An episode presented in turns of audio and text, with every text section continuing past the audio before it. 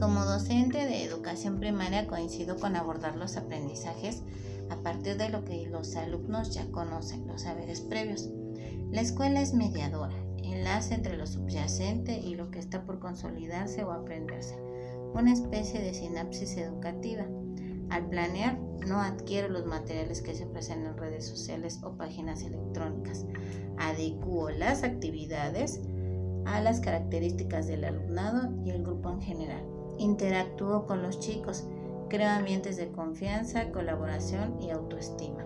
Si los niños no se sienten a gusto en la escuela, porque no son tomados en cuenta ni tampoco se les permite interactuar, ¿cómo podría facilitar el aprendizaje? ¿Cómo sería significativo para ellos si desde mi perspectiva no lo es y se cae en la dictadura pedagógica? En cuanto al uso de materiales oficiales como los libros de texto y la supuesta dirección que otorgan plan y programas de estudio actuales, al quehacer pedagógico aún se sigue esclavizado a ellos, aunque en ocasiones, muchas, hay que intentar batir las alas y volar un poco fuera del nido.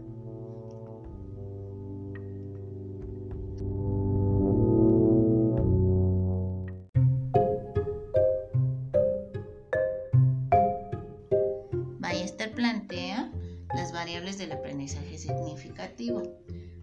Trabajo abierto, con atención y diversidad. Motivación, que se da en el clima dentro del aula los medios, que son un recurso para lograr la enseñanza-aprendizaje, creatividad, imaginación e inteligencia. Mapas conceptuales como herramienta de relación conceptos y la adaptación curricular para los casos de los niños con necesidades educativas especiales o barreras de aprendizaje y participación. También tenemos el modelo de educación-aprendizaje significativo de Moreira 2008 hay una estructura conceptual y proposicional que se va a enseñar. Hay que identificar conceptos subsumidores para aprendizajes nuevos, la estructura cognitiva conceptual de los alumnos, el contenido curricular elaborado por docente, no libros de texto y plan y programas. Implementación enseñanza. Hay que trazar una ruta. Finalmente llegar a la evaluación partiendo de lo que ya se conoce, orientar el aprendizaje, corregir, aclarar y consolidar.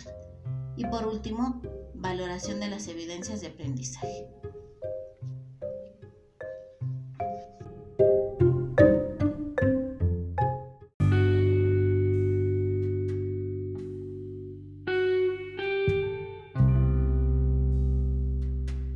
Estrategias docentes para un aprendizaje significativo. Una interpretación constructivista. Hola, mi nombre es Isamar y este es mi segundo podcast que habla sobre educación. Te contaré acerca de algunos autores que abordan el aprendizaje significativo. En 1963 para Oswald era imprescindible aumentar y preservar los conocimientos a través del aprendizaje receptivo significativo tanto en el aula como en la vida cotidiana. Se tenían que tomar en cuenta que los procesos generaban conocimientos, que la atención se debería de dar en el aula en donde los estudiantes aprenden y que la naturaleza del aprendizaje debía de obedecer a una evaluación. Todo esto dentro de lo que es el constructivismo. Se debería de garantizar también la asimilación, adquisición y la retención del conocimiento lo que es el significado de los contenidos.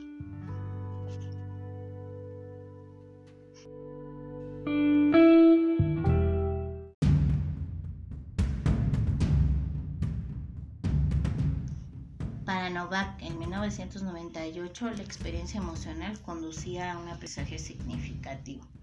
Y para Gobin 1991 el material didáctico era parte de la interacción docente-alumno.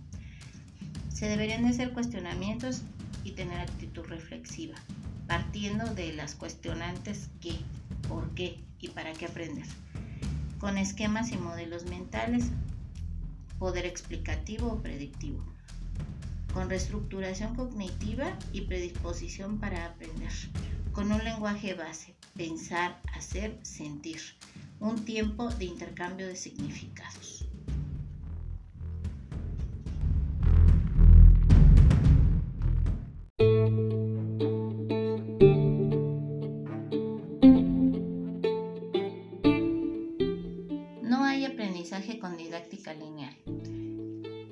Deben de existir herramientas favorecedoras de un proceso mental que se lleva a cabo con los mapas conceptuales o diagramas, con conocimientos de carácter social, intercambio y negociación de significados, pero también hay mitos.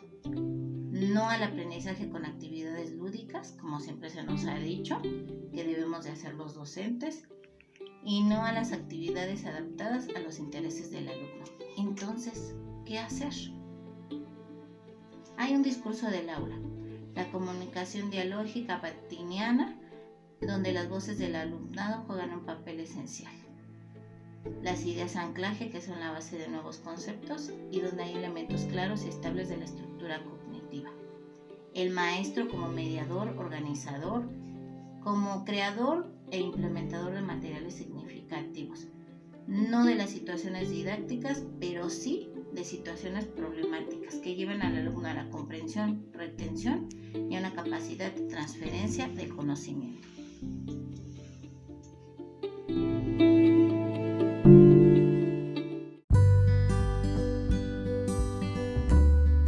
Para Díaz Barriga y Hernández, 2002, hay principios para la instrucción. El primero, el aprendizaje se facilita cuando los contenidos son organizados, conveniente, lógica y psicológicamente. El segundo, hay que delimitar la intencionalidad y los contenidos, respetar inclusividad, abstracción y generalidad. Hay relaciones, la superordinación que lleva una subordinación y los antecedentes que son consecuentes. Estos forman núcleos de información.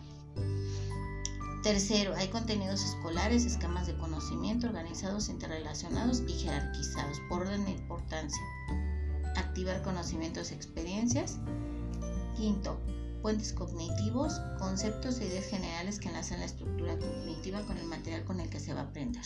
Sexto, contenidos aprendidos significativamente por recepción o descubrimiento. Y el séptimo, creo yo el más importante, estimular y motivar la participación activa del sujeto, en este caso nuestros alumnos, para que se dé así la significación potencial de los materiales académicos.